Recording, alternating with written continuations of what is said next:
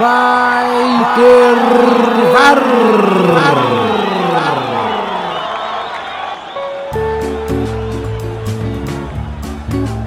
Quatro visões do mesmo jogo.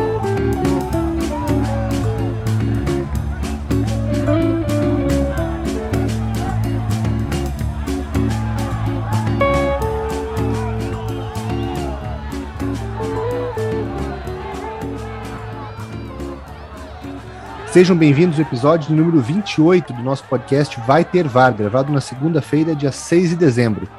Eu sou o Thiago Nasser Timner e estou aqui com os meus amigos Bruno Torres. Quem é o próximo? Boa noite, amigos. Caio Germani. Quem é o próximo? Boa noite, pessoal. E Gustavo Botelho. Quem é o próximo? Boa noite, gente. Lembrando a todos que esse episódio, assim como os demais, estará disponível nas principais plataformas agregadoras de podcast. Além de nos ouvir, é muito importante que você nos siga e compartilhe nosso trabalho com seus familiares, amigos e quem mais for amante do futebol. Primeiro bloco do nosso programa, a gente vai começar falando sobre o campeão do Brasileirão 2021, o Atlético Mineiro, Galo Forte e Vingador,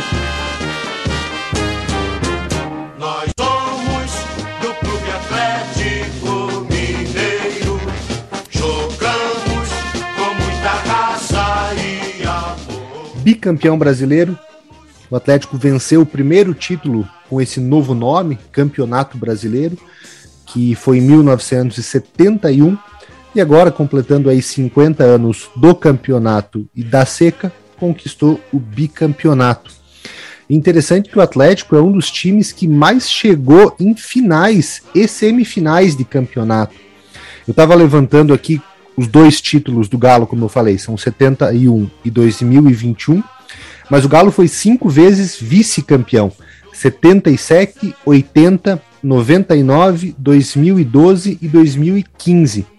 Além disso, ele chegou nas semifinais da competição outras 12 vezes: 70, que não era campeonato brasileiro ainda, 76, 83, 85, 86, 91 94, 96, 97, 2001, 2016 e 2020, né? Não, não são semifinais nesses campeonatos de ponto corrido, mas ficou pelo menos entre os quatro primeiros colocados. Então confirmou que é um time realmente grande no cenário nacional e conquistou o bicampeonato. Passando rápido para ouvir a, a opinião de, de, cada um de vocês, quais foram os pontos positivos nessa campanha do Atlético? Todos nós fechamos no nome do Hulk como o melhor jogador dessa edição do campeonato. Gustavo, começa por você. É, eu acho que sim. Acho que aí fica meio indiscutível que o Hulk é o melhor jogador do campeonato. E...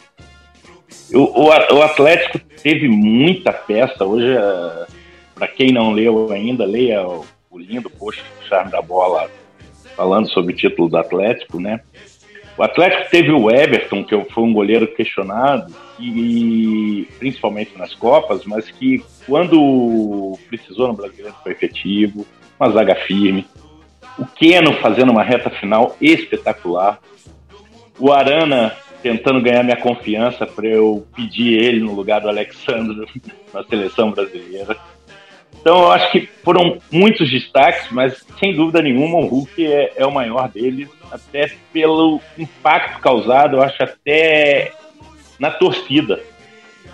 Porque uma coisa que a gente cobra muito desses jogadores, e a gente discutiu muito isso sobre a, quando o Daniel teve no São Paulo, é a identificação, quando ela é falada, né? Ah, eu sou torcedor desde criança, ela às vezes fica meio vazia, mas quando ela é demonstrada como uma ligação forte com a torcida do Atlético, ela, ela fica validada, né?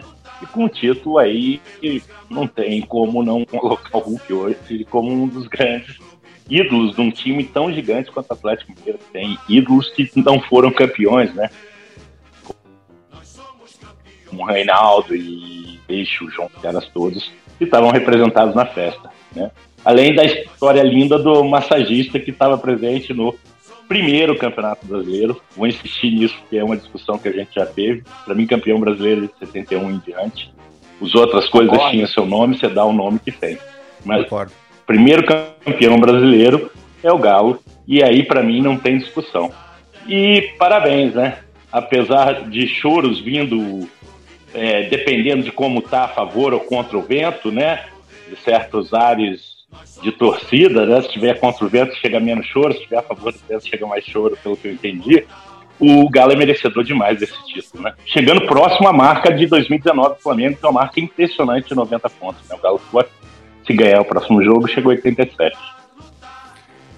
Caião, antes de você dar a tua opinião sobre o time do Galo e sobre se o Hulk é o melhor jogador do campeonato ou não, chama atenção o elenco do Atlético, né? Muito provavelmente o Atlético Mineiro vai mandar a delegação reserva para o jogo contra o Grêmio na última rodada do campeonato, que é na quinta-feira.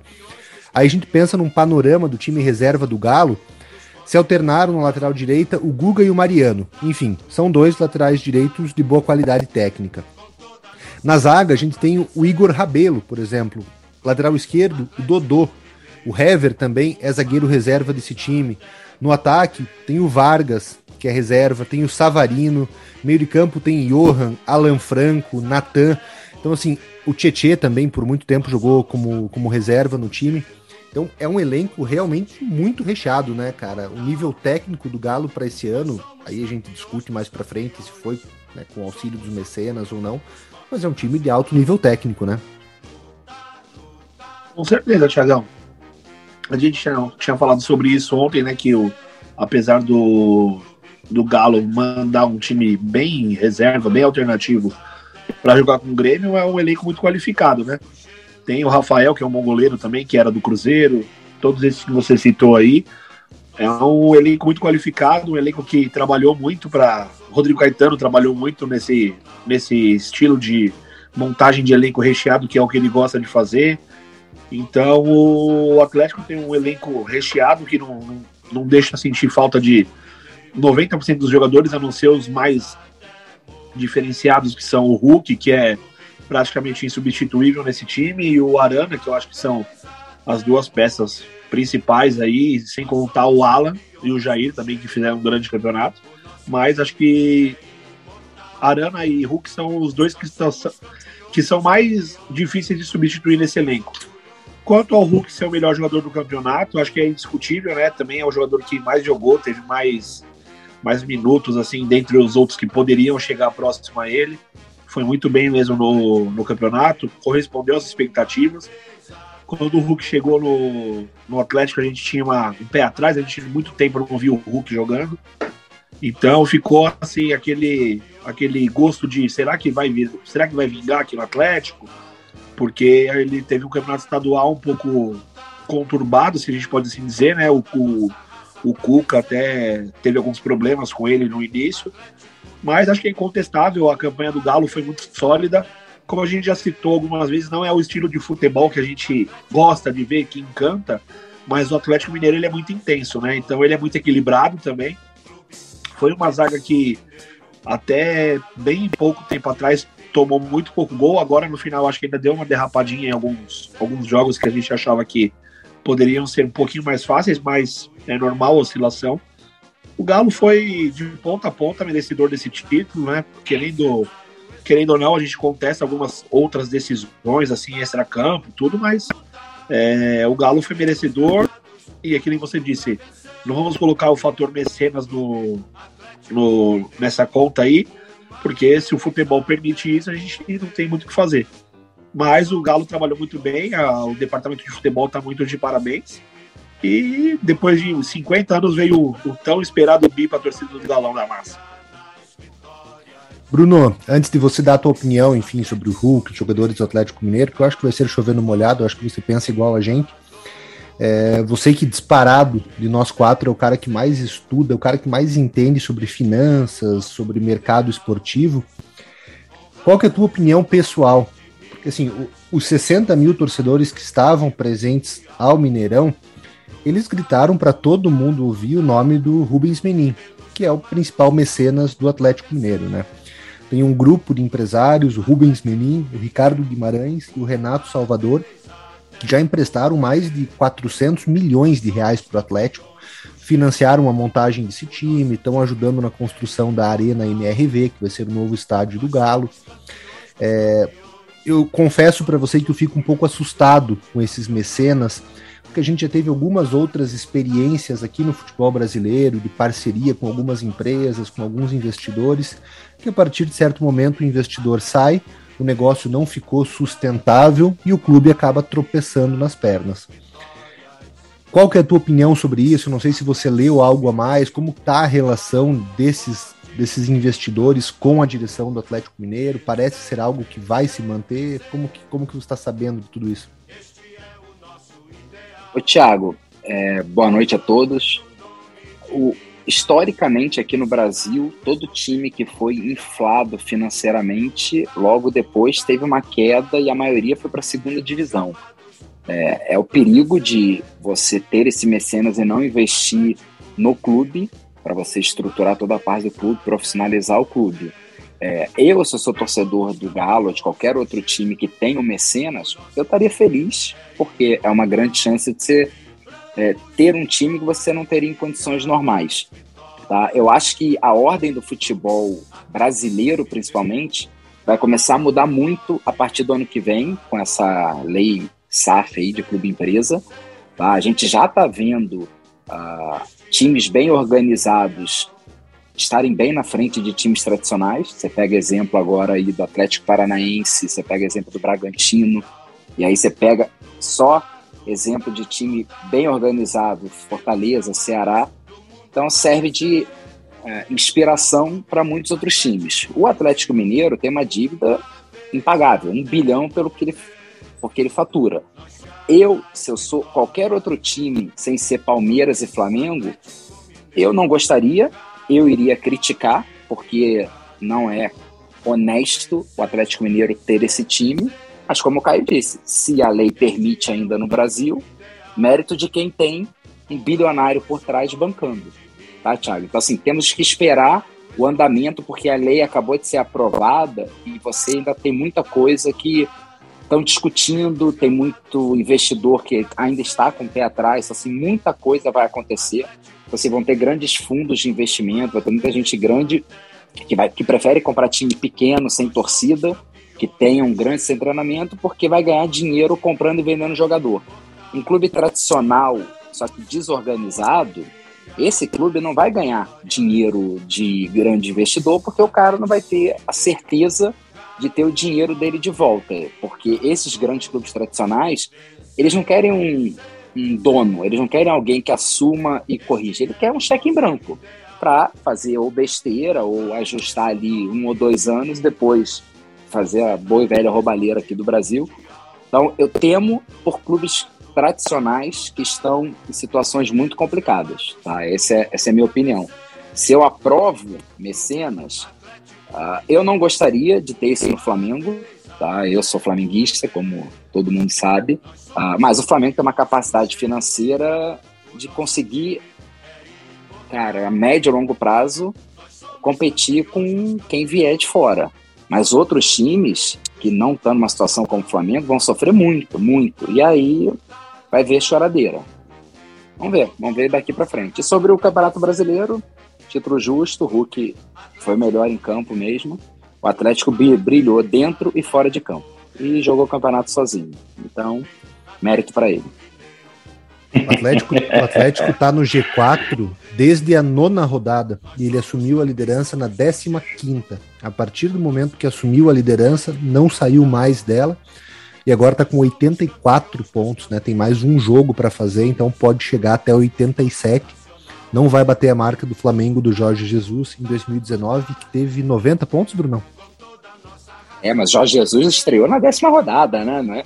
Dá mais 30 pontos pro JJ aí que a gente rompe 100. Não é assim, não. Respeito, por favor. Hein? é, é, bom acreditar em, em, em, cenários impossíveis. Uma coisa legal Ô, que o Bruno Thiago, falou, essa, essa Thiago, questão só, só um de... segundo, ô Gustavo, só, só um segundo, Thiago, eu concordo só com o que o Gustavo falou que o Campeonato Brasileiro começa realmente em 71. Ô, Gustavo, começando de 71, quem é o maior título, quem é o maior ganhador de Campeonato Brasileiro? O Corinthians, né? Talvez, não sei, não sei, não sei. Tem que eu, eu, eu, eu, nunca, eu, parei, eu parei de fazer essa conta há algum tempo, mas eu acho que deve ser. Acho que é Palmeiras e Flamengo. Seria é, o Corinthians, se eu não me engano. Não, Palmeiras não. Não, não, não. não. Palmeiras tem seis, não é?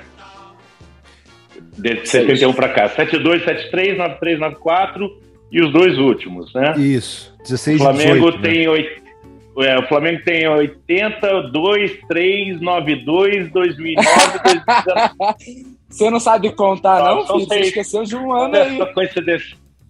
É, qual? Da, da Copa Açúcar? Da, da Ah, Copa Açúcar entendi. Vale também, eu não sabia. E o quem tem- decidiu de Quem tem mais títulos são. outra forma.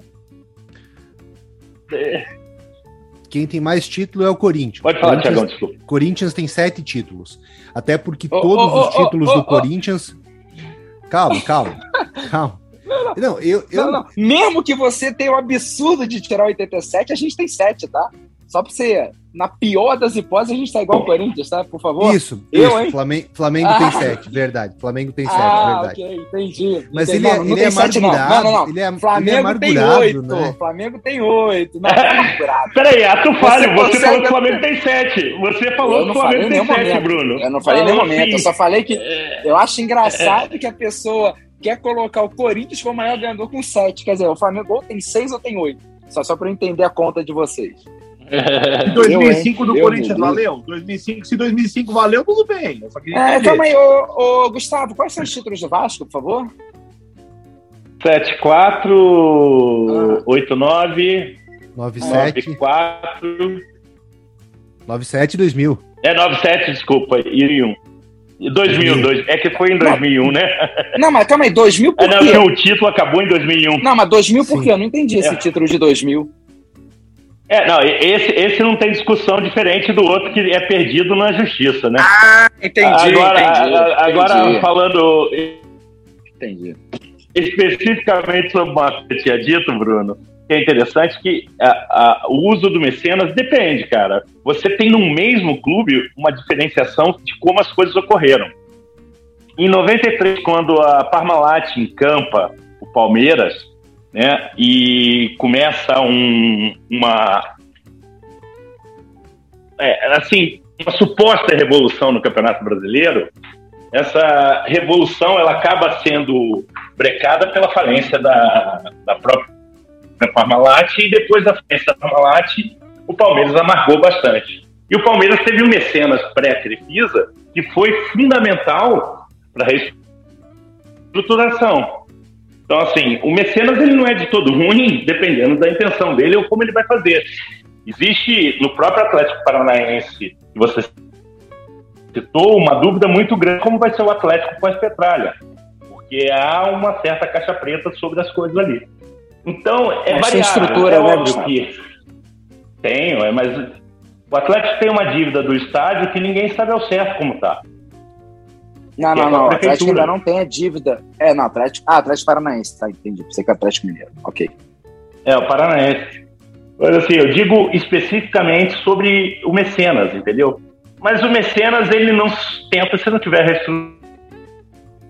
reestruturação. Essa é a questão. Palmeiras fez e colhe isso hoje também. Ô, Gustavo, eu vou dar uma, uma opinião aqui, que eu acho que eu não vou conseguir nunca aprovar, mas o mecenas é permitido em quem tem mecenas, né? Porque dependendo de quem tem mecenas, eles iam criar uma lei. Pode mecenas desde que o clube não vista vermelho e preto, nem seja do Rio de Janeiro.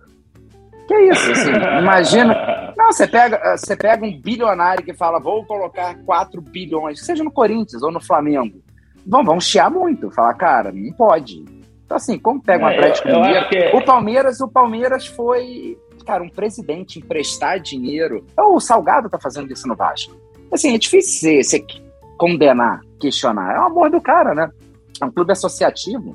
Agora, a Leila. A Leila foi para fins políticos. Né? A mulher, cara, até quatro anos atrás não existia a Leila.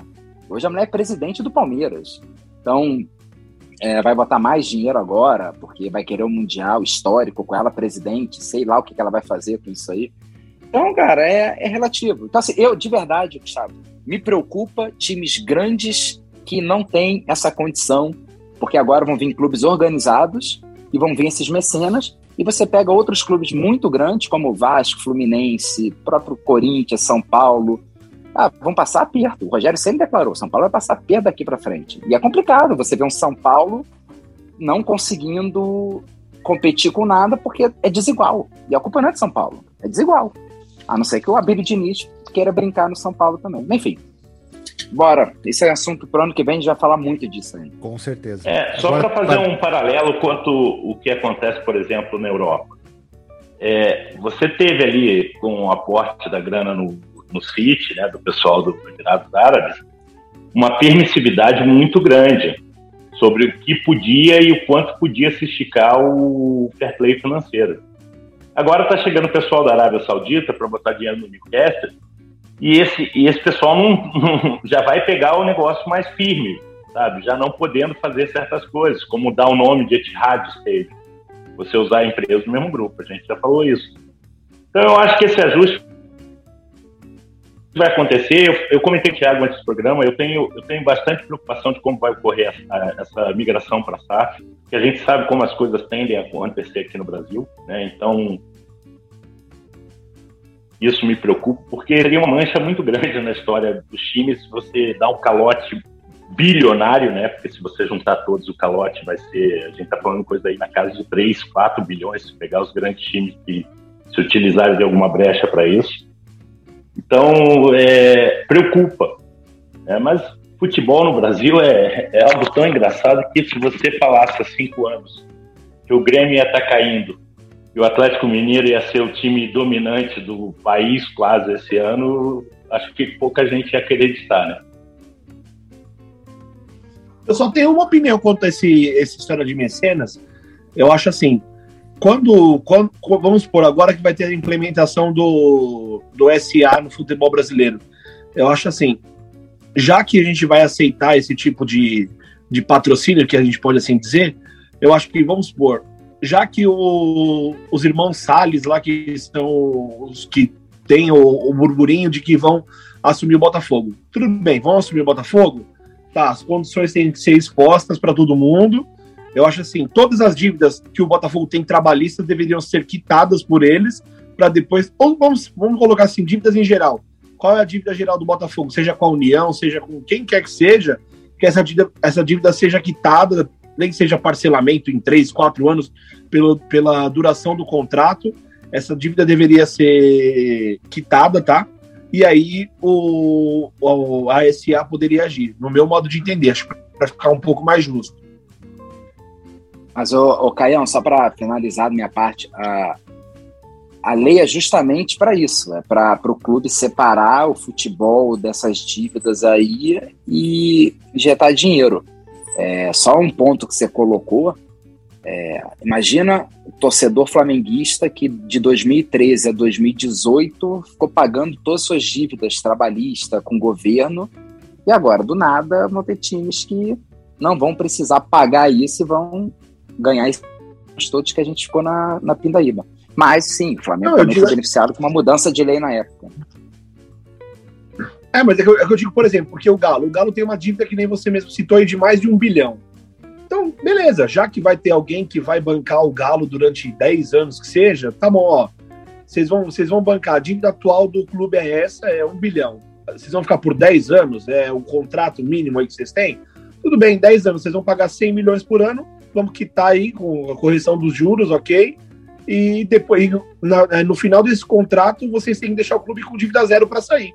Pelo menos assim ficaria claro para todo mundo e o clube ficaria com respaldo também, né? Meu modo de entender. Claro que é muito utópico da minha parte pensar assim, mas acho que seria claro e já que fosse para ser dessa forma, que fosse benéfico para todo mundo, para a União, para os clubes, para os torcedores, assim todo mundo ficaria às claras.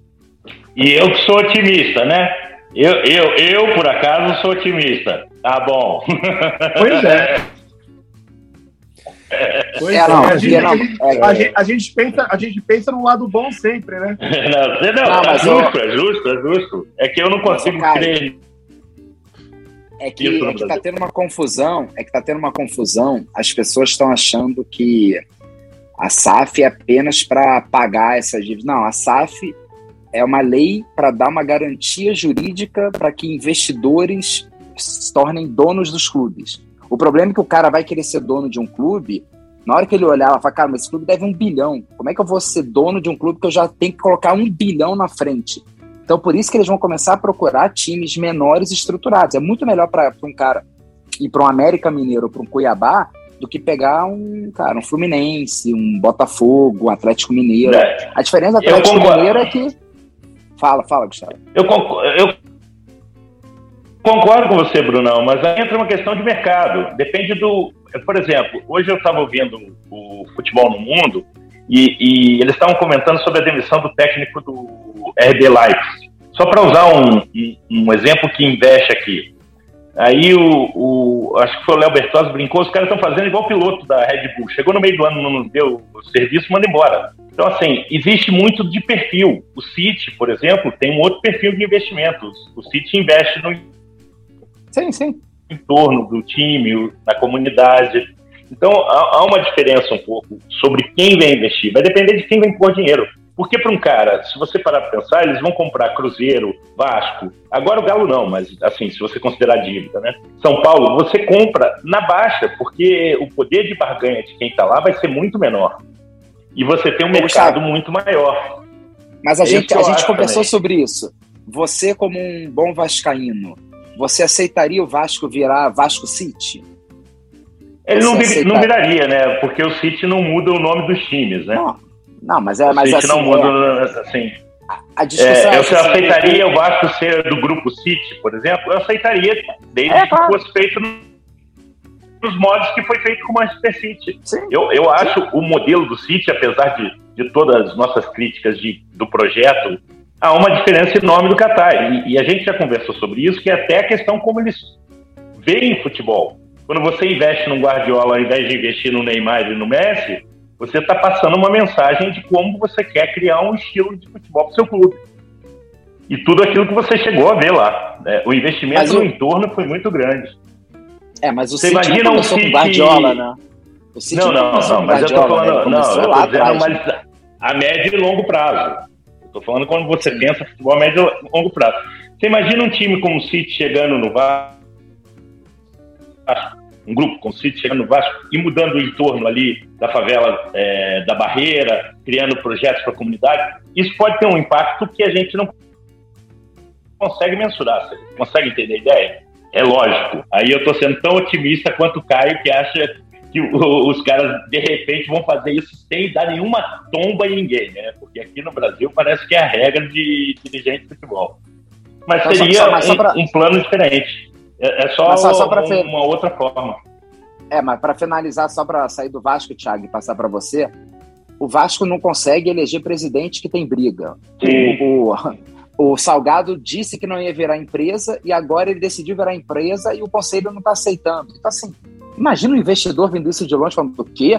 Eu vou botar dinheiro nisso aí para depois de dois anos os conselheiros me expulsarem e eu perder todo o dinheiro.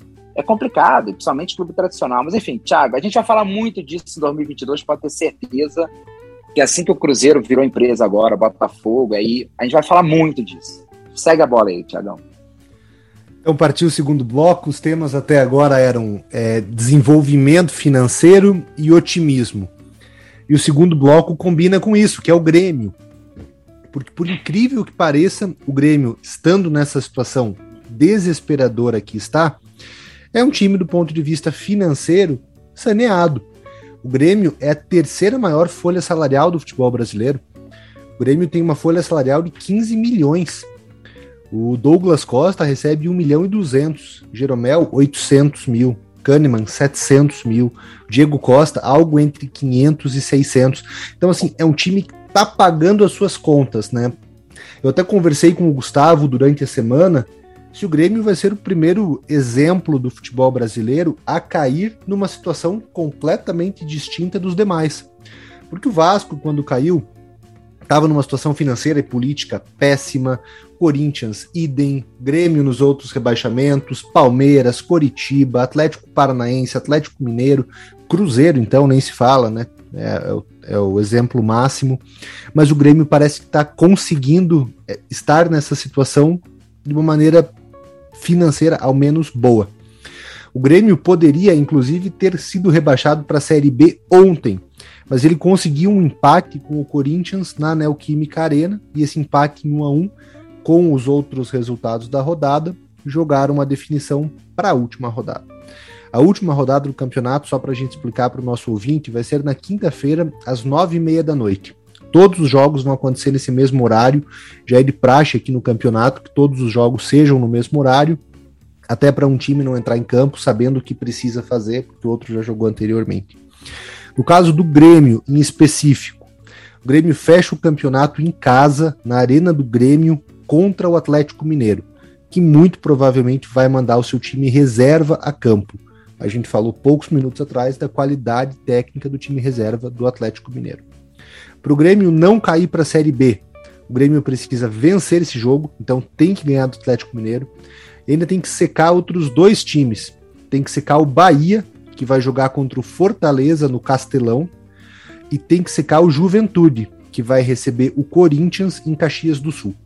Então o Grêmio tem que ganhar o jogo dele e torcer para os outros dois times perderem. Se um desses times empatar, não adianta o Grêmio ganhar, que o Grêmio está rebaixado para a Série B.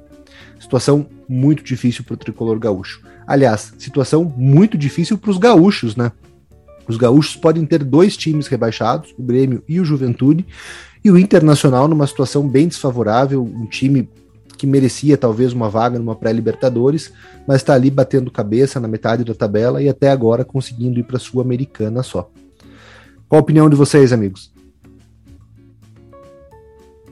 Ô, Thiago, acho que o Grêmio, você falou bem, uh, ele está fazendo certinho o dever de casa, onde ele profissionalizou. Uh, na parte do futebol, ele tinha deixado todo o futebol durante cinco anos na mão do Renato Gaúcho, e quando o Renato saiu, foi demitido, simplesmente a diretoria, que quase todas as diretorias do futebol brasileiro não entendem nada de futebol, não sabiam o que fazer, foram trocando de técnico, e aí trocar de técnico é receita de um time rebaixado, né? E aí eu não sei como é que estava o vestiário do Grêmio, eu não sei o que, que faltou lá dentro, mas eu acho que o grande responsável é o clube não ter um profissionalismo na área do futebol. Então ele foi muito bem em finanças, foi muito bem em marketing, foi muito bem onde você quiser fora do futebol. Mas no futebol foi amador e agora está pagando o preço. Cai ou não cai? Engraçado, Tua opinião? Né? Cai, não, o Grêmio já caiu. O Grêmio já caiu. Só, só falta desligar o aparelho, Thiagão. Já tá morto. O, o, engraçado uma coisa, né? O, o Grêmio, lá no começo, num dos primeiros programas, ele estava já na situação. O Grêmio está seis meses na zona de rebaixamento. Seis meses na zona de rebaixamento. Caiu, né? E, e, e, em relação ao vestiário, né, mudou muito, né? Vamos ser sinceros, mudou muito nesse tempo aí. Você tem ali uns, o, o Kahneman, o Jeromel que estão ali, mas Cebolinha saiu, outros jogadores que nem jogaram, como TT, saíram, né? É, Luan saiu de uma forma até de alívio para os torcedores gremistas e para desespero dos corintianos, né? E, e deixando dinheiro. Mas é, o Bruno matou a charada, foi a falta de planejamento de futebol mesmo. É, é, simplesmente você não tem um planejamento no futebol que é a síntese das maioria, da maioria das, das diretorias brasileiras. E quando isso começa naquela espiral que vai puxando para baixo, cara, aí acho que o Thiago falou uns três códigos atrás que eles não sabem jogar nessa. Os jogadores que estão ali, Douglas Costa, é, Kahneman, Jeromel, Rafinha, os caras não estão acostumados a lidar com isso. Então acaba puxando mais um pouco, né? É, vai ser duro para quem jogar a Série B no passado, porque o Grêmio estruturado financeiramente vai, vai segurar uma. Vai, ano, que, ano que vem, desculpa vai segurar uma vaga com certeza, né?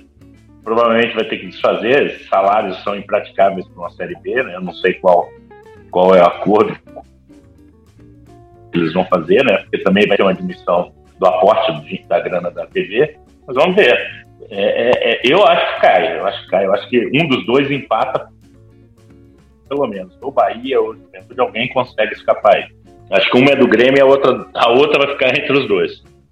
Eu também acho que cai. Caião, vou passar a última palavra para você desse bloco, se o Grêmio cai ou não. Só para a gente traduzir essa informação que o Gustavo trouxe, o Grêmio está há seis meses na zona do rebaixamento. Só para o nosso ouvinte entender, isso significa o Grêmio está desde a segunda rodada do campeonato na zona de rebaixamento. O campeonato são 38, nós estamos na 37, ou seja, tá muito ruim a situação do imortal tricolor. Caião, palavra é tua.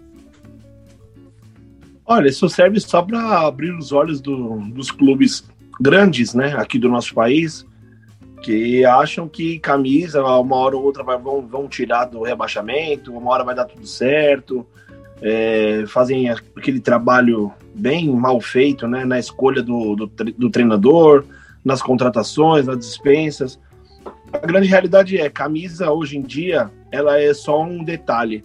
Quando você pega um, um clube que é um pouco estruturado, um pouco mais, mais estruturado, que tenha um mínimo de condições e vontade dentro de campo, é, fica provado que quando a bola rola, meu amigo, é cada um correndo pelo seu e tem que ter, tem que ter dedicação, tem que ter trabalho no meio da semana, tem que ter cobrança, que acho que é o principal que falta dentro desses clubes. Dando exemplo como São Paulo mesmo, como o Grêmio, porque querendo ou não há um relaxamento, né? São dois. O São Paulo, vou colocar o São Paulo é, nesse papo, porque o São Paulo até hoje brigou para brigou contra a tabela. O São Paulo hoje na, numa situação de empate, ele fica numa situação muito delicada também. Então, é, tem que ter cobrança. Ainda mais para esses caras, esses clubes como como São Paulo, Grêmio, Vasco, Cruzeiro, é, esses clubes não podem estar na situação que estão, não, não devem é, passar por isso, porque são clubes de massa, clubes de, de uma torcida, de torcidas gigantes, clubes que levaram já elevaram o nome do, do nosso país para para todo o continente, para fora do, do, do, do, país aí, do mundo. Então, acho que a gente tem que, tem que ter cobrança, tem que ter trabalho.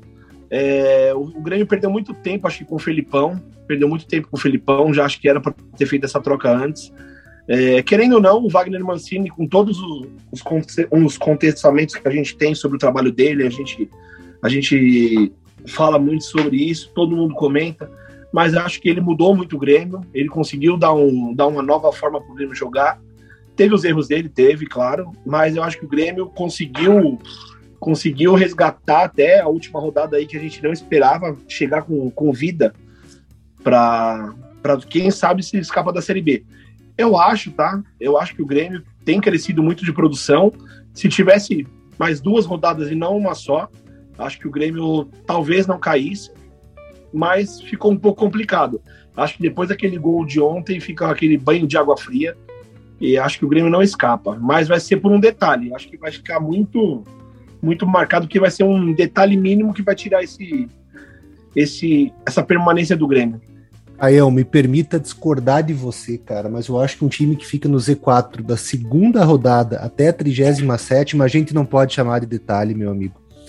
Permita discordar de você, eu respeito muito a tua opinião, mas eu acho que é eu já falei num programa muito tempo atrás, cara, é a crônica de uma morte anunciada. Quando contratou o Filipão, estavam falando, cara, puta, mas tem que mandar o Thiago Nunes embora, como que vai piorar? Eu lembro que eu e o Gustavo, a gente ainda falou, cara, aposta com a gente, vai piorar, o Filipão vai piorar. Mas, enfim, eu só acho que um time que passou o campeonato todo. Não, quando, quando eu, digo do, eu digo no crescimento do, do Grêmio, eu acho que assim, nas últimas. O Grêmio fez, fez uma grande partida contra o Atlético Mineiro, não ganhou por um detalhe porque a fase é ruim. Ontem fez uma outra grande partida contra o Corinthians, jogou bem, teve oportunidade de ganhar. Entendi. Contra o São Paulo, amassou o São Paulo. Então, acho assim, o Grêmio, em nenhum momento no campeonato, ele tinha feito grandes partidas, onde a gente fala assim, nossa, um detalhe, o Grêmio não conseguiu sair com a vitória. Não estou dizendo que o campeonato do Grêmio foi, entendi, entendi. foi bom, não. Entendi. É que eu acho que o Mancini foi onde ele, o, no ano, eu acho que foi onde o Grêmio conseguiu mostrar um pouquinho mais de, do que a gente esperava do Grêmio. Tanto que quando a gente, quando começou o campeonato, a gente tinha colocado o Grêmio como um entre os seis, sete que estariam lá no topo da tabela. Eu acho assim, não tô, não tô discordando do seu ponto de vista, é claro, porque eu acho que o Grêmio foi muito mal o campeonato inteiro, como você mesmo falou. Eu acho que só que ele conseguiu, das últimas cinco, seis partidas que ele fez, ele conseguiu elevar o nível que ele vinha tendo e fazer bons jogos, não mesmo, não, mesmo que não traduzisse na, na vitória, na conquista de pontos, entendeu? Entendi. Partindo para o nosso terceiro bloco, a gente vai falar agora sobre a partida do São Paulo. O Caio acabou de voltar do Morumbi. Como o Caio mesmo falou, o São Paulo e o Santos se livraram da possibilidade do rebaixamento nessa rodada, na penúltima rodada. Caio, eu não queria nem entrar em muitos detalhes do jogo em si. Eu queria mais que você passasse como está a questão anímica do São Paulo, porque parece que a organizada cobrou pra caramba, é, apatia do time. O Rogério, na coletiva de imprensa, não quis se comprometer de que vai continuar no São Paulo para o ano que vem, diz que ainda vai pensar o que, que vai ser feito. Como estava o clima da torcida ali no Morumbi? Tiagão, me surpreendeu o ponto assim, em nenhum momento a torcida esteve desanimada no jogo, tá? Eu cheguei no Morumbi, acho que com uma hora e meia de antecedência do jogo. É, o clima no, em, ao entorno do estádio estava bom, estava tranquilo, as pessoas confiantes na vitória, falaram que iam apoiar até o final e foram o que fizeram. É, o São Paulo apresentou um futebol agradável na, na, primeira parte, nos 45 minutos iniciais. No segundo tempo, parecia que o time já tinha perdido um pouco da perna. É, o time ficou bem, até assim, até tomar o, o tomar o gol do, do, do sorriso. É, o São Paulo até ali jogou, jogou legal, mas no segundo tempo parece que o gás já tinha acabado, já estavam as pernas já estavam meio cansadas. Conseguiu um terceiro gol ali de um lançamento, uma bola choradinha ali, fez o terceiro gol e acho que matou as chances do rebaixamento. A torcida do São Paulo carregou mais uma vez o mais uma vez o time, né? Já tinha sido assim em 2013, em 2017 e esse ano não foi diferente. São Paulo, todo jogo em casa, no mínimo, são 40 mil pessoas que estão lá para apoiar mesmo estando nessa situação, o, a torcida, que nem eu digo, o ídolo é o torcedor, né? Que faça chuva, faça sol. Numa cidade como São Paulo, seja a hora que for, a torcida tá lá, dá a cara a tapa. Hoje um dia, uma segunda-feira, sete horas, o pessoal chegando durante o jogo. É um tempo bem, bem feio, até deu uma garoada lá no Morumbi. A verdade é, o São Paulo precisa separar o futebol do social urgente. É só isso que, para começar a ter um pouco de respiro, sabe? É, o que mais preocupa a torcida São Paulino, até vou citar isso aqui, não sei se vocês estão muito por dentro. Agora, no dia 16, é, muitos dos, dos dirigentes do São Paulo não queriam que a torcida ficasse sabendo, mas vai ter como se fosse um golpe dentro de São Paulo, tá? Eles vão votar lá para que os, o, a cúpula, que já, já, já tá lá no São Paulo há muitos anos, para que eles tenham ainda mais poderes de decisão, para ficar ainda mais antidemocrático do que já é, para que só eles decidam o futuro do clube.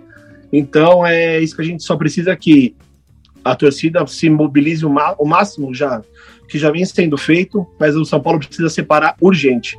O movimento é separa São Paulo. E falando sobre a parte é, estrutural e de dirigente do São Paulo, saiu uma notícia muito recente que a CBF que é o Murici trabalhando com o Tite, né? Seria um nome de peso aí para a disputa da Copa do Mundo no ano que vem. O Murici parece que ficou bastante animado com a proposta e talvez seja um nome que saia do São Paulo para o ano que vem. Ah, o Murici é um grande cara, né? Ele dentro do São Paulo e o São Paulo, eles são um casal perfeito. O Murici e São Paulo são, são são um casal perfeito, ali não tem muito o que dizer. O Murici é um cara muito vencedor dentro do São Paulo, na carreira toda dele como jogador e como técnico, dirigente. Sim, eu acho que o Murici tem que procurar o que é melhor para ele. Dentro do São Sim. Paulo, talvez ele não tenha, ele não tenha uma voz tão ativa, ele não tenha tanto poder de decisão. Então, acho que ele tem que procurar o que é melhor para a carreira dele. Desejo todo o sucesso para o Murici, seja no São Paulo, seja em qualquer outro lugar. Sim. É não, não difícil, acho porque que... o Murici, o Murici, por mais que ele tenha, uma, ele tenha um cargo bacana no São Paulo, mas pode ver que ele, ele tem até a, ele tem até o poder de, de conversar com os jogadores, mas acho que tem certas coisas que não passam por, é, por ele. Então, acho que ele tem que, tem que procurar o melhor para a carreira dele, para o futuro da família dele. Então, acho que ele tem que procurar o que seja melhor. É não. só isso que eu desejo para ele, porque é um cara muito, muito maravilhoso para o São Paulo. E eu não acho que macule em nada o que ele já fez pelo São Paulo, né? Pelo contrário. Não, Último assunto que eu tinha pensado em propor para vocês, antes da gente entrar no palpitaço da final da Copa do Brasil, é, Palmeiras rompeu com o Felipe Melo e rompeu com o Jailson, né? Dois jogadores extremamente identificados com o clube. Felipe Melo foi capitão aí nos últimos dois, três anos. O Jailson também, quando chegou em 2016, era recém-chegado na Série A, né? Já jogava futebol há muito tempo, não tinha jogado nenhuma partida da primeira divisão por muitas vezes vestiu a camisa de titular do Palmeiras, até numa época em que o Praz estava machucado e o Everton era reserva. Então, sim, dois jogadores extremamente identificados com o clube. O clube entendeu que eles encerraram o ciclo deles e acabou dispensando eles para novos vínculos.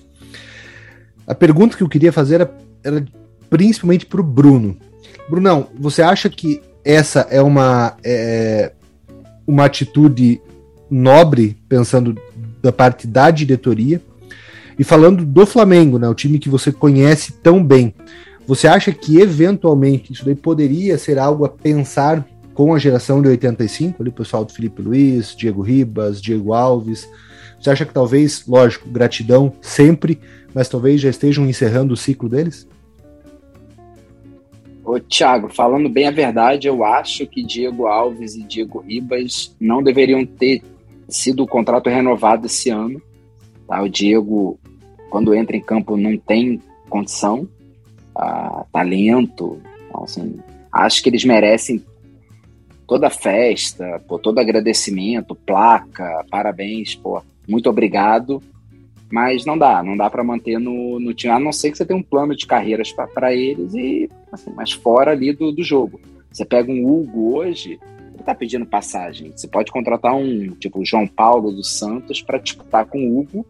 E, cara, Diego Alves quer ser o terceiro goleiro aqui, só para passar essa experiência. Você joga um outro jogo da Copa do Brasil, ele aceitaria? Acho que não. Diego Ribas é a mesma coisa. Então, assim, acho que o Palmeiras fez certinho isso é uma tendência, isso acontece na Europa muito, entendeu? E o Palmeiras fez muito certo. E do outro lado, não dá para entender o Fluminense contratando um volante, sendo que tem outros ótimos volantes jovens, é, e trazendo um Felipe Melo com 38 anos, com um contrato de dois anos. Quer dizer, o cara vai estar com 40 anos jogando e ganhando muito. Não dá para entender, Thiago. Então, assim, indo para o Flamengo, não deveria renovar, deveria agradecer, mas a vida segue. E isso me preocupa, já já estou falando isso há um tempo e eu quero já deixar registrado para o ano que vem. O Corinthians está cometendo um erro absurdo, porque o Corinthians só está contratando gente acima dos 30.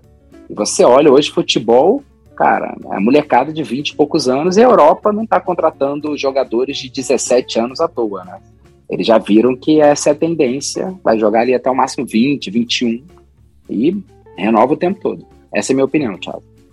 É, eu sou um cara muito romântico no futebol, eu defendo muito a parte de vínculo, vestir a camisa, a afetividade, mas às vezes a gente tem que repensar um pouco as nossas posições, o que não, não necessariamente passa por abrir mão das nossas convicções, né?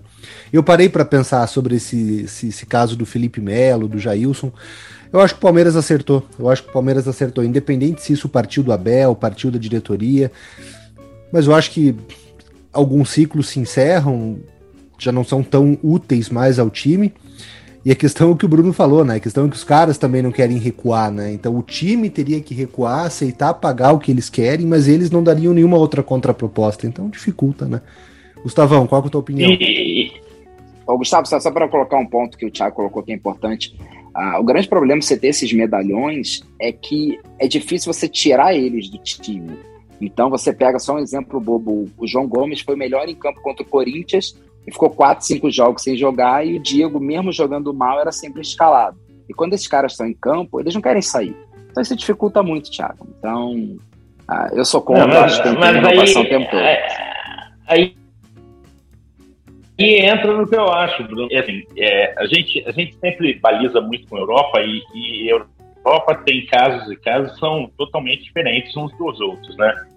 Você tem, por exemplo, recentemente, o Thiago Silva, que foi enxotado do Paris Saint-Germain enquanto tinha lenha para queimar. Né? Então, o erro acontece, o Soares no Barcelona foi ser campeão no Atlético. Na, então, você tem N jeitos, né? Você vê, o, o City não renovou com o Agüero, que é o maior artilheiro do, do City, da história do clube. Então, e como, como isso é feito é muito importante. O Real abriu mão do Sérgio Ramos. Parece ah, Iniesta, né, no Barcelona. de novo. É, sair e, e, e, o Xavi e Iniesta tiveram uma coisa que o Messi teve, que foi a possibilidade de contrato vitalício até quando eles quisessem. Que é uma coisa inimaginável, né? Você tem que confiar muito no seu jogador para o cara abrir um salário monstruoso, né? Mas é, o que me incomoda um pouco nisso é, é a falta de transparência. Porque é muito simples. Se você tem uma pessoa capaz de virar para um jogador desse e falar, ó, negócio é o seguinte, nós temos aqui para você um plano para você virar dirigente do nosso clube. E nós vamos fazer essa transição com você jogando aí uns sete, oito jogos no ano, com salário reduzido, ou vai jogar a temporada e você se, se mostrar. Só que o problema é que você não sabe nem quem é o, o técnico que vai trabalhar com o cara. O cara pega um técnico, conversa com ele fala, ó, eu estou disposto a abrir mão aqui, de repente vem outro e não acontece nada. Isso aconteceu no Barcelona, tá, gente? Eu não estou falando só do Brasil, não. O Koeman mandou embora Pjanic e, um monte, é, sem falar com os caras, os caras treinando e jogando e o cara não falava com eles qual era a disponibilidade. Então isso não é um erro só nosso. É muito difícil, né? Porque o futebol você não vê o cara. É, o futebol é uma, uma, forma de negócio em que você não vê o cara que trabalha no Walmart ou no, na Pepsi Cola postar com torcedores do Walmart ou da Pepsi Cola. Um fator emocional muito maior do que em quase todos os negócios, negócios possíveis. Então o futebol ele trabalha numa outra faixa. Só que o profissionalismo vem vem é, subindo tanto que tem uma hora que você tem que desenhar uma linha. Mas é, é tênue mesmo, tá? é difícil. Eu acho que a forma que foi feita com, o Felipe Melo e com o Jailson, só para puxar o que trouxe a discussão, eu achei que foi correto. Diferentemente do que eles fizeram com o Praz, tá? Que era outro ídolo do clube que saiu de uma outra forma da mesma diretoria. Então, quer dizer, às vezes os caras de repente aprenderam que não dá para fazer o que fizeram com o Praz e agora acertaram com o Felipe Melo e Jailson. E me parece que foi muito transparente, né? não pareceu nada que foi escondido ou jogar aberto o tempo inteiro com o Felipe Melo, com, pelo menos na fala dele, né? Sim. E agora, finalizando com o Caio, a opinião dele. Caio, eu confesso que eu nem pensei no São Paulo quando eu fiz essa pergunta para o Bruno. Mas o São Paulo acho que também tem alguns jogadores que talvez se encaixem nessa, nessa questão, né? Jogadores muito vinculados ao clube, que já estão perto de completar uma década no clube que talvez para ter um ar novo, para renovar um pouco o ambiente, você precise desligar do clube, né? Sim, claro. Eu acho que o Palmeiras está sendo perfeito na, na, na, condução do elenco aí. Acho que o Palmeiras mais uma vez está acertando, está de parabéns. É, acho que você tem que renovar mesmo. São jogadores que prestaram serviço da melhor forma possível, foram remunerados, fica bom para os dois. Cada um segue sua vida, segue seu caminho, felicidades. O Felipe Melo é um cara que se identificou muito, né? Sempre vestiu a camisa do Palmeiras com, com muita dedicação. O Jailson também foi muito bem. Teve uma grande oportunidade na carreira. Acho que foi, foi um presente que, que Deus reservou para ele, porque ele mesmo disse que nunca tinha jogado e já tinha uma idade avançada. Jogou no um clube da Série A, onde ele foi campeão. Teve um carinho gigante da torcida. Então o Palmeiras está fazendo certinho. Acho que ele tem mesmo que renovar o, o elenco. Tem muita gente entrando pedindo passagem. O Palmeiras, por exemplo, Patrick de Paula, que é um garoto de muita qualidade. Tem o Gabriel Menino na função ali do Felipe Melo. Então acho que tem que liberar mesmo. O William Bigode também é um que o Palmeiras já disse que não vai impedir a saída dele. Se alguém vier com, com uma conversa, se for bom para os dois, o, o, Palmeiras vai liberar. E eu acho, é assim, acho que o São Paulo tem que fazer também. O São Paulo já dispensou aí hoje o Shailon, né? O São Paulo rescindiu com o Shailon, que era um menino da base também, uma promessa que não vingou, né? Teve N oportunidades, foi emprestado para o Bahia, para o Goiás, não, não, não foi aproveitado no São Paulo. É, mas também acho que às vezes que teve chance e não foi bem. É, o São Paulo já disse que não renova o contrato com o Rojas, foi rescindiu, já não renova o empréstimo com o Galeano. São Paulo já disse que o Bruno Alves é um jogador negociável. Éder também deve sair logo mais. É, eu acho que o Vitor Bueno também já foi colocado à disposição, mas ele, pelo que eu vi, o Vitor Bueno não, não quer sair de São Paulo. Também quem é que quer perder uma mão na cabeça de jogar no São Paulo, né? Salário em dia, resort, não tem cobrança, tá maravilhoso. Ninguém, né, cara? Ninguém, ninguém quer. Então, São Paulo tem muita gente também que pode ser negociada, pode ser usado como moeda de troca. Eu, se eu sou São Paulo, São Paulo pega aí o Inter, tem alguns jogadores nessa situação. É, tem clubes aí que também não, não, não tem interesse em alguns jogadores em continuar, então acham que podem conseguir um contrato melhor. Acho que o São Paulo tem que usar esses jogadores como moeda de troca. Então, a fórmula é: o São Paulo não tem dinheiro para investir. Alguns outros times também não. Então vamos fazer um acordo aí, ó. O Grêmio, se vier mesmo a cair para a segunda divisão, é, faz uma troca aí, empréstimo, com opção de compra mais para frente. Tudo é isso. No futebol, esses caras são muito bem remunerados para isso. Eles têm que procurar as oportunidades de mercado. O São Paulo, o São Paulo não tem condição nenhuma de fazer investimento grande para a próxima temporada. Então, tem que achar essas soluções aí. Maravilha. Então, fechando o nosso programa de hoje, palpitaço da Copa do Brasil. A gente vai ter no domingo, às 5 e meia da tarde, no Mineirão. E daí na próxima quarta-feira, às 9 e meia da noite, aqui na Arena da Baixada, a decisão da Copa do Brasil entre Atlético Mineiro e Atlético Paranaense. Atlético Mineiro campeão do Campeonato Brasileiro desse ano e o Atlético Paranaense que venceu a Sul-Americana aí há duas, três semanas atrás. Palpitão, então? Quem começa? Eu começo, Atlético ganha as duas. Vai, vai ser do jogo? Qual Atlético, rapaz? É, Mineiro, é, Mineiro, é, Atlético Mineiro. ganha as duas. É, isso eu tenho certeza, assim, isso eu não tenho certeza, mas que é um Atlético que vai ser campeão, eu tenho. Não, mas vamos de placar. Não, o Mineiro. O placar, então, no, no Mineirão vai ser 3 a 0 Não, mas a gente grava na segunda-feira que vem ainda, não grava? O gravamos depois da final. O gravamos depois da é, final. segundo jogo. É, gravar depois do segundo jogo, acho melhor. É, é para mim vai ser 3 a 0 Atlético Mineiro na ida e na volta 2 a 1 Atlético Mineiro. Você não aprendeu nada com essa tática do 3 a 0 né? Nada. Esse 3 a 0 cara. É, futebol para ele é assim, é. Um meu coração, dois, meu coração, meu coração é do Atlético Paranaense. Eu realmente tenho uma simpatia pelo, pelo que o Atlético Paranaense fez no futebol brasileiro. Mas alguém tinha alguma alguém tinha alguma dúvida dessa simpatia ou não? A gente Nem promoveu o encontro do Brunão com o Petralha. Ele chora, ele chora, ele chora. Ele ajoelha e fala: depois de JJ, você é meu maior ídolo.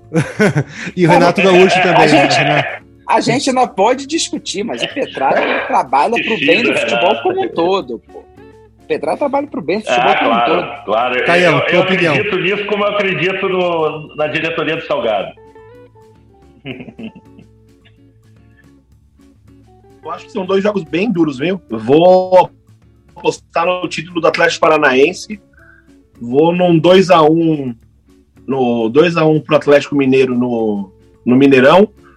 E 1x0 no, na Arena da Baixada pro nosso Furacão e nos pênaltis o Furacão campeão. Nosso Furacão, fale por você, cara. Meu Furacão, com certeza não. é que eu falo por o, mim, o rapaz já fez um programa com o hino, hein? Ele já fez um programa com o hino tocando ao fundo, hein? Eu só quero é. lembrar isso. Olha, eu, eu, eu vou falar uma coisa aqui que eu falei antes da final da Libertadores. Isso vai abrir feridas num amigo nosso, mas eu não vejo o cenário que o que o CAP possa ganhar o Clube Atlético Mineiro, tá? Na verdade, assim, eu acho que há uma diferença, por exemplo, o Atlético Paranaense jogou muito recuado com o Flamengo, mas com saídas boas.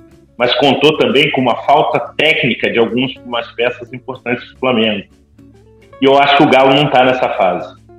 Eu acho que o Galo não está na fase de baixa técnica. Pelo contrário, a gente está vendo uma subida de, até de alguns outros jogadores na reta final do campeonato, quando ele já está mais ou menos decidido. Isso pode fazer uma diferença grande na final.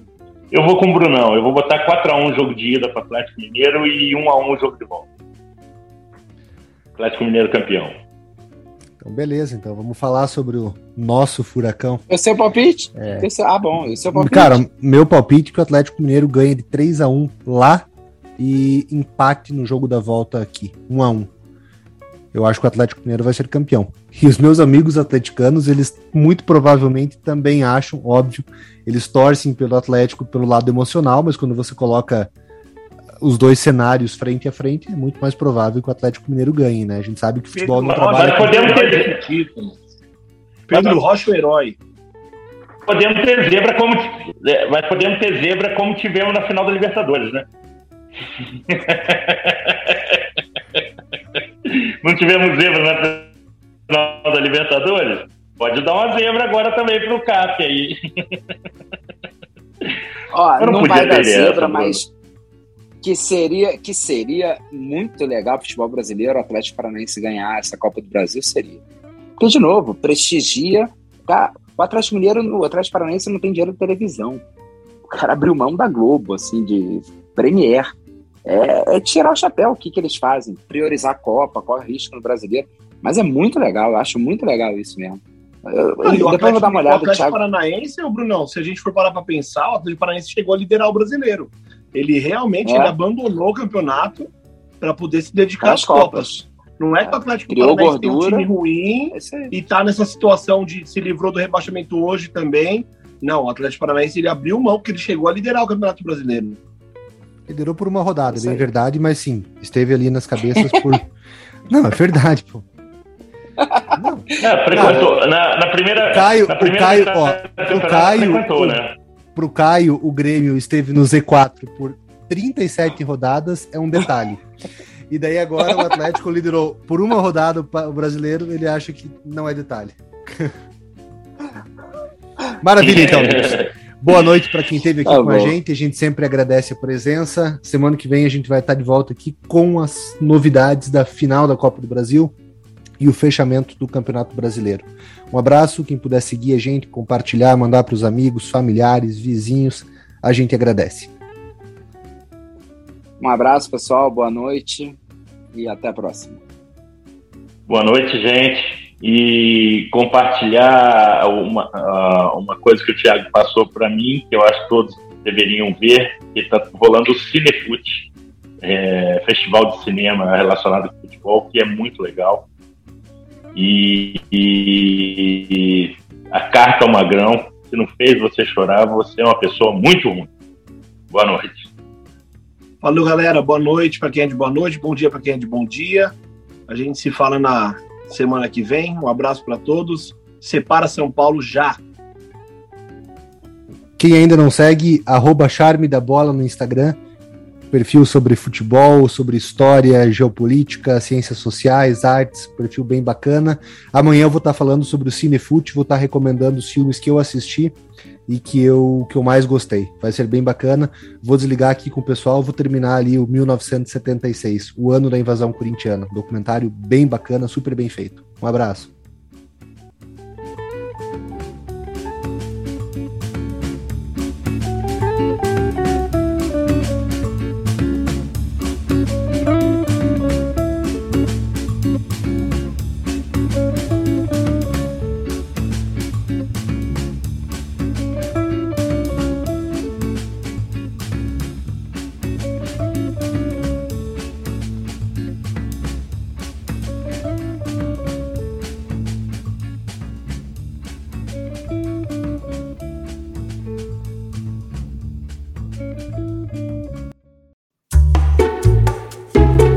Este programa foi produzido pelo Na Pauta Podcast.